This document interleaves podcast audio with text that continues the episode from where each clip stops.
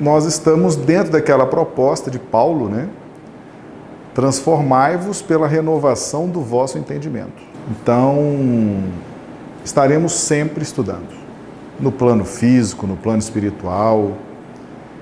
Estaremos sempre lendo, estudando, tentando compreender a obra de Deus, que é gigantesca, e tentando compreender o nosso mecanismo de evolução. Nós estamos nessa luta para compreender Jesus, porque realmente um espírito puro, o nosso governador espiritual, um espírito que fez tudo que Jesus fez, disse tudo que Jesus disse, mostrou tudo que Jesus mostrou, é realmente um espírito que tem que ser estudado.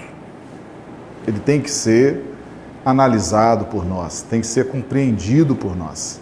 Porque vale a pena estudar Jesus.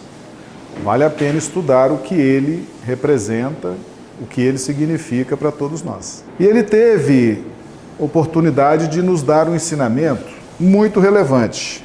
Quando ele ressuscita, qual é o ensinamento que ele nos dá? Quando Jesus ressuscita e se deixa ser visto, por todos. Ele está nos ensinando, como sempre, que o bem sempre vence o mal. O bem sempre vence o mal. Invariavelmente, ele venceu o mundo, ele venceu o mal, o bem sempre vence o mal nos dizendo o seguinte: jamais desanimem de fazer o bem. Jamais deixem de fazer o bem. Jamais desistam de fazer o bem, porque o bem sempre vai vencer o mal.